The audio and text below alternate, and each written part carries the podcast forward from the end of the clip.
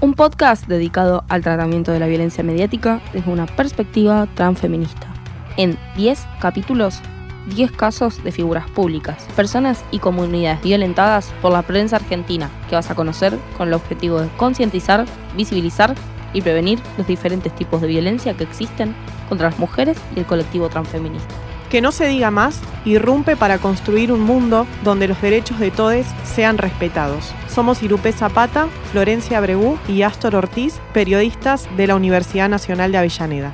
Por eso, volvemos a gritar que no, se, diga más. ¿Qué pasa cuando los jóvenes perdemos el crédito político por nuestra edad? ¿Qué discursos pierden validez al tener como interlocutor nuestro a nuestra figura de autoridad dándonos cátedra? Mezcla adultocentrismo y machismo. Bueno, siempre que me presentan tengo como un problemita, hoy no es tanto el caso, pero generalmente estoy en una mesa compartida y la situación vendría a ser tipo, les presento a la especialista en tal cosa con tal posgrado, al secretario adjunto de tal gremio histórico de no sé qué, y bueno, esta piba, mucho gusto. Y yo como, buen día, ¿cómo están? Eh, pero bueno, convengamos que está bueno que para que te den espacio para decir cosas, no haga falta mucho más que tener algo para decir. Es algo que celebro. Este, yo tengo 18 años y tengo muchas cosas por decir, como mucha gente de mi generación, de más, de menos. El tema es que desde donde yo estoy hacia abajo la tenemos más complicada para decir algunas cosas. Yo cuando empecé a militar en mi centro de estudiantes tenía 13 años eh, y tenía un apodo que era pendeja atrevida pendeja por, que tenía 13, 14 años, y atrevida básicamente porque si tenía algo para decir, lo, decía, sencillo. Eh, pero mis compañeros solían chocar con esa idea, entonces me decían pendeja atrevida y les molestaba un poco generalmente mi presencia. Pero yo creo que decir igual para mí eh, hacía que no me importe mucho lo que decían, en el sentido de que para mí decir igual es una filosofía, una decisión política y sobre todo una forma de vida. Me parece que la militancia es una forma de vida que consiste principalmente en cuestionarlo todo. Ofelia Fernández es la legisladora más joven de la ciudad de Buenos Aires por el Frente de Todes militante del Frente Patria Grande, feminista, activista por los derechos humanos y expresidenta del Centro Estudiantil del Colegio Carlos Pellegrini. Tiene 22 años y una vez un periodista en televisión pública le dijo chiquita y ella sutilmente le pidió que nunca más se lo vuelva a decir. Ofelia, ¿te puedo hacer una pregunta? ¿Qué ganan con la toma del colegio? A ver, contame un poco cuál, cuál es la intención de ustedes tomando el colegio. Y en principio tenemos dos vertientes en nuestro reclamo. En primer lugar, estamos yendo contra esta reforma que nos parece antieducativa. No, no, pero eso es el reclamo. Espera, espera, espera. Nosotros queremos. Eh, chiquita, el reclamo, el reclamo está todo bien, se entiende. Chiquita, no me diga. Explícame, explícame, explícame. El mote de ser la mujer más joven en la legislatura para el sistema patriarcal imperante se convierte en un problema, sobre todo cuando la juventud toma el protagonismo de las calles para disputar la política real. El 27 de julio, Diario Perfil publicó una nota titulada Operación Cancelar, en la que pretendía realizar un breve análisis del vínculo entre las redes sociales nuevas tecnologías y la participación política. Con este objetivo, la autora de la nota, Pola Oloixarac, tomó una figura de referencia a la candidata a legisladora por la ciudad de Buenos Aires, Ofelia Fernández, realizando la siguiente afirmación. En olitas cíclicas, como circulan las cosas y personas en la web, aprendemos que ciertas características de la burguesía argentina tienen un efecto no deseado en la vagina de la candidata a legisladora Ofelia Fernández. En un video donde se la ve hablar desde un púlpito, asegura que la tibieza de la burguesía a mí me seca la concha. Ofelia revitaliza el tropo marxista de la lucha de clases, acercándolo a la inmediatez de su bombacha. Nos invita a pensar que hay una pulsión sexual insatisfecha en el status quo, y que el fragor por la revolución venidera es el único que podría excitar a la joven Ofelia. Según esa imagen, votar a Ofelia es una invitación a complacerla sexualmente, preparándola para un coito exitoso.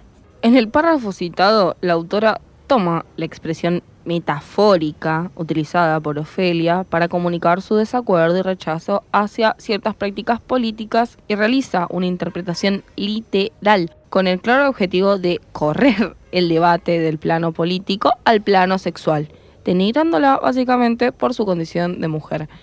Es importante mencionar que no es la primera vez que el diario Perfil ejerce violencia mediática y simbólica contra Ofelia. El 21 de noviembre de 2018, esta misma editorial publicó una nota titulada La colegiala acá que impactó en la contracumbre del G20. La reincidencia de este tipo de accionar da cuenta de la necesidad urgente de que los organismos del Estado encargados a erradicar las violencias de género realicen las investigaciones necesarias para lograr esta meta. Esta chica me parece que es una vaga, me parece que representa una clase política de la que no me siento representada ni me interesa. Llegó a donde llegó, que es legisladora, obviamente fanática enferma de Cristina, porque ayer cuando me bardeó, me, me bardeó, me dediqué a leerle todos los tweets, bardea a todos los periodistas, todos los periodistas que pensamos, y me considero periodista porque me lo dijo hoy la nata, reina de mi alma, y si no soy periodista... Casi periodista. Laburo en el ámbito privado. Me contrata América, me contrata Chade, me contrata De Brito y me pagan. A esta vaga le pagamos nosotros el sueldo, ¿me entendés? Eso es lo preocupante. Es una chiquita que llegó a donde llegó a fuerza de tomar colegios y hacer sentadas. Y lo único que le preocupa son los protectores solares, las toallitas femeninas y ahora mejorar las viandas de los colegios, digo. Y la asistencialidad y, la educación y los paros docentes y que los Pero no se puede dedicar a todo tampoco, no puede ocupar todo.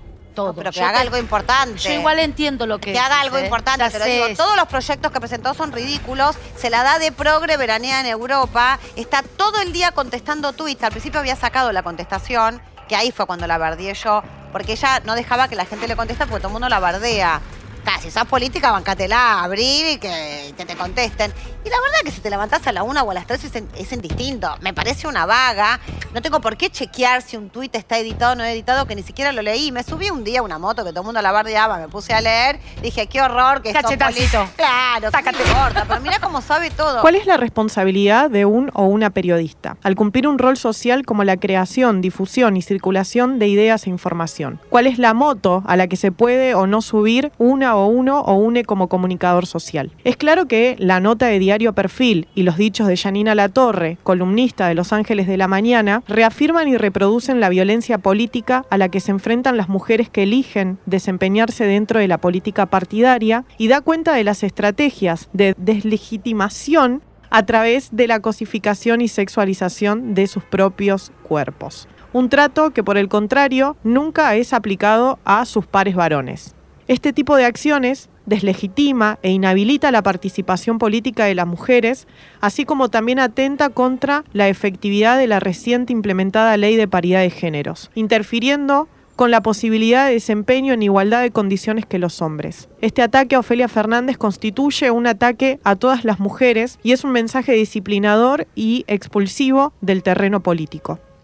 A partir de lo dicho, es evidente que estamos ante un caso de violencia mediática y simbólica, según lo estipulado por la Ley 26485 de Protección Integral de la Mujer. Esta normativa define la violencia mediática de la siguiente manera aquella publicación o difusión de mensajes e imágenes estereotipados a través de cualquier medio masivo de comunicación que, de manera directa o indirecta, promueve la explotación de mujeres o sus imágenes, injurie, difame, discrimine, deshonre, humille o atente contra la dignidad de las mujeres, como así también la utilización de mujeres, adolescentes y niñas en mensajes e imágenes pornográficas, legitimando la desigualdad de trato, o construya patrones socioculturales reproductores de la desigualdad o generadores de violencia contra las mujeres. La violencia simbólica, por su parte, es definida como aquella que a través de patrones estereotipados, mensajes, valores, íconos o signos transmita y reproduzca dominación, desigualdad y discriminación en las relaciones sociales, naturalizando la subordinación de la mujer en la sociedad.